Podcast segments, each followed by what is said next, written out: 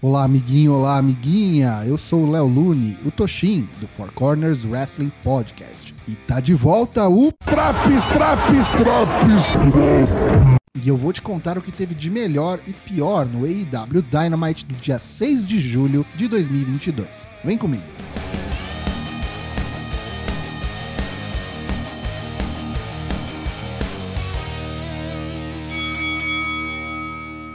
O número 1 um do ranking masculino da AEW abre o show em disputa por título. Luta 1: Wardlow vs Scorpio Sky pelo TNT Championship em uma Street Fight.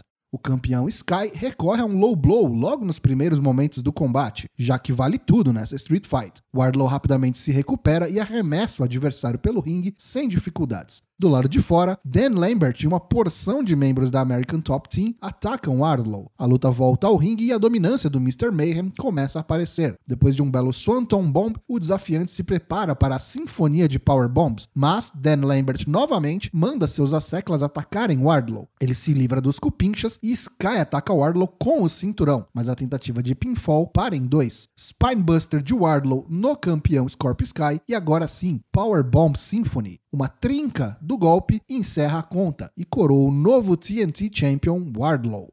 O novo campeão mundial da EW interino, John Moxley, corta promo nos bastidores e diz que ele sabe bem o monstro que enfrentará nessa noite, Brody King, mas é bom que o desafiante também não ignore quem Moxley é e do que ele é capaz. Christian Cage e o corrompido Luchasaurus vêm ao ringue. Cage começa um discurso sobre não dever explicações sobre seus atos, mas ele é rapidamente interrompido por Matt Hardy, que diz que Christian é o Michael Jordan dos imbecis. Matt diz que Jungle Boy não merecia o que Cage fez a ele. Hardy complementa e diz que Cage está usando o Luchasaurus também, e ele não permitirá isso. Christian retruca dizendo que Matt é a pior coisa da família Hardy e não o seu irmão Jeff, o Zé Droguinha. O pau quebra e Luchasaurus coloca Matt através de uma mesa com um chokeslam. Jake Hager e Claudio Castagnoli estão cara a cara nos bastidores e Tony Schiavone media a conversa. Jake diz que Claudio não foi campeão na Ring of Honor, não foi campeão na WWE e não será na AEW também. O novo membro da Blackpool Combat Club diz que ele está invicto e na semana que vem, quando derrotar Hager, ampliará seu cartel para três vitórias. Luta 2: The Butcher and the Blade versus Swerve Strickland e Keith Lee. Lee tá puto e faz Butcher and Blade parecerem crianças brigando com um adulto. Quando Swerve entra em jogo, a luta dá uma equilibrada. Os açougueiros conseguem por instantes manter Keith Lee fora do ringue e a luta melhora. Toma tons dramáticos. Swerve dá um stomp assistido por Lee da terceira corda e garante a vitória.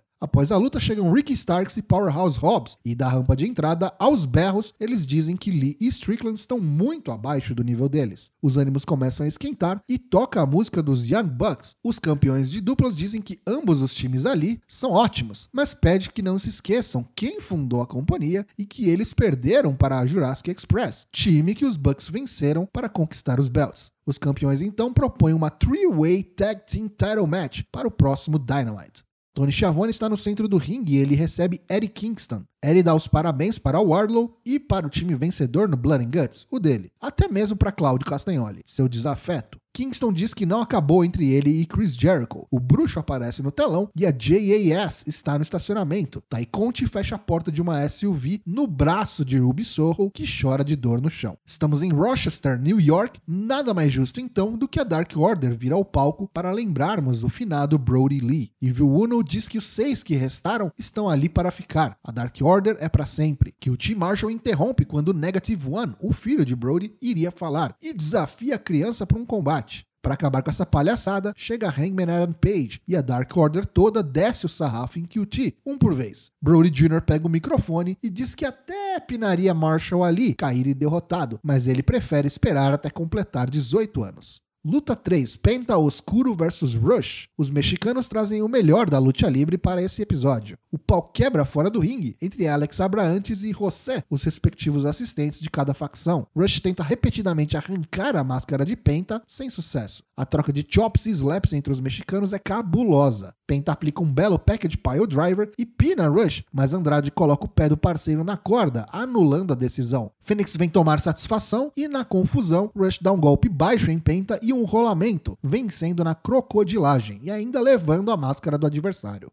É anunciada a primeira defesa do ROH Television Championship por Samoa Joe. O campeão enfrentará Jay Lethal dia 23 de julho no Death Before Dishonor, pay-per-view da ROH. Luta 4, The Acclaimed e a Gun Club vs Roughing It e Fuego del Sol. A Gun Club toma o microfone de Max Caster na entrada e o clima esquenta entre os brothers. Anthony Bowens tem bastante destaque nesse combate após seu retorno de lesão. A luta é bem curta e a Gun Club faz o tag para roubar o spotlight da Acclaimed com o pinfall. Após o combate, a Acclaimed vem tirar satisfação e o pau quebra. O patriarca Billy Gunn vem dar esporro nos filhos, mas também se vira contra Caster e Bowens, com um lariat e um Famouser. É o face turn da Acclaimed se concretizando, eles que vinham ficando bem over ultimamente. Luta 5: Thunderstorm vs Nyla Rose e Marina Shafir. Tags improváveis de ambos os lados. Tony Storm e Thunder Rose aparecem em boa sintonia. Tags frequentes, golpes combinados, coisa boa. A luta é um tanto quanto desequilibrada, no entanto, com quase nenhuma ofensiva ou perigo causado por parte das Hills. Com um finisher em dupla, Thunder Rose apina Marina Shafir para a fácil vitória. Luta 6 Main Event: John Moxley vs Brody King pelo AEW World Championship interino. King faz Moxley de gato e sapato por boa parte do combate, exercendo sua maior altura e peso. O campeão começa a atacar as pernas do adversário para diminuir essa desvantagem. King erra um cannonball e Moxley o coloca sentado no corner para dar aquela arranhada nas costas. Ui! Mox tenta um mata-leão enquanto King estava caído, mas o adversário levanta e se joga de costas, soltando o campeão mochila. Mas Moxley imediatamente agarra o pescoço de Brody novamente, e dessa vez o gigante tatuado não tem forças para reagir e apaga. Vitória por submissão de John Moxley e fim de show. Pontos negativos desse Dynamite de 6 de julho de 2022. O face turn da Acclaimed é bem-vindo, porém acho que apertar esse botão cedo demais. Tava interessante a aliança deles com a Gun Club. Tô buscando ainda o sentido de colocar a campeã feminina em uma dupla a essa altura do campeonato. Não tem organização na empresa para tocar a divisão de singles feminina, quiçá uma de duplas. Tá na hora de delegar isso na mão de alguém que se importe, ô Tonho Cão. Rush ainda não é contratado da AEW, e isso é ponto negativo sim. Ô Toninho, eu quero ver la facción ingobernable real oficial. Favor providenciar.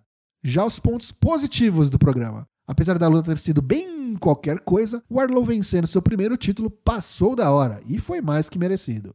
Christian e Matt Hardy cuspiram fogo e verdades foram ditas na promo entre eles. Rolaram reações genuínas de Meu Deus, não acredito que ele falou isso. Bom main event que coloca Brody King como uma real ameaça para os wrestlers do upper card. Esse Dynamite leva nota 7 de 10. E aí, tá curtindo os drops do Dynamite? Não perca também as edições do Raw, NXT 2.0, SmackDown e Rampage. O Four Corners está de volta e tem lives todas as terças e quintas-feiras, às 20 horas, em twitch.tv/4cwp. Te vejo lá!